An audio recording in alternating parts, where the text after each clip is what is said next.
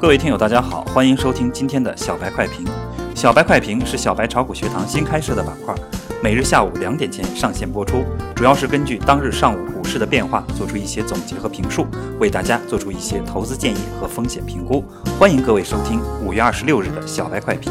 小白快评今日话题：早盘沪指分时微型走势，管理层再出手调控市场预期加大。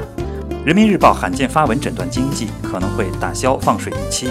加上昨日沪深两市成交破两万亿，疯牛再起舞，并未按照管理层的慢牛方向前进，因此市场纷纷预期管理层可能再次出手给疯牛减速。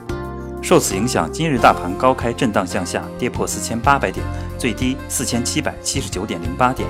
随后在航空股、船舶等带动下一路走高，震荡约百分之二，探底回升。分时图上呈现微型走势，航空板块领涨，盘中尝试冲击四千九百点。截至上午收盘，收带有下阴线的光头中阳线，报收四千八百九十二点七三点，上涨七十八点九三点，涨幅百分之一点六四。从技术角度讲，此次大盘上涨的周期约为两周，在这两周内，管理层可能会再次对两融进行调控，以此来减少市场上的杠杆资金。慢牛还是可以期待的，现在的疯狂只是向慢牛转向中的一个小插曲。对于市场行情，还是坚定看好的，慢牛也还是会出现的。本期小白快评就到这里。本期编辑张芊芊，主播阿文，我们明天再见。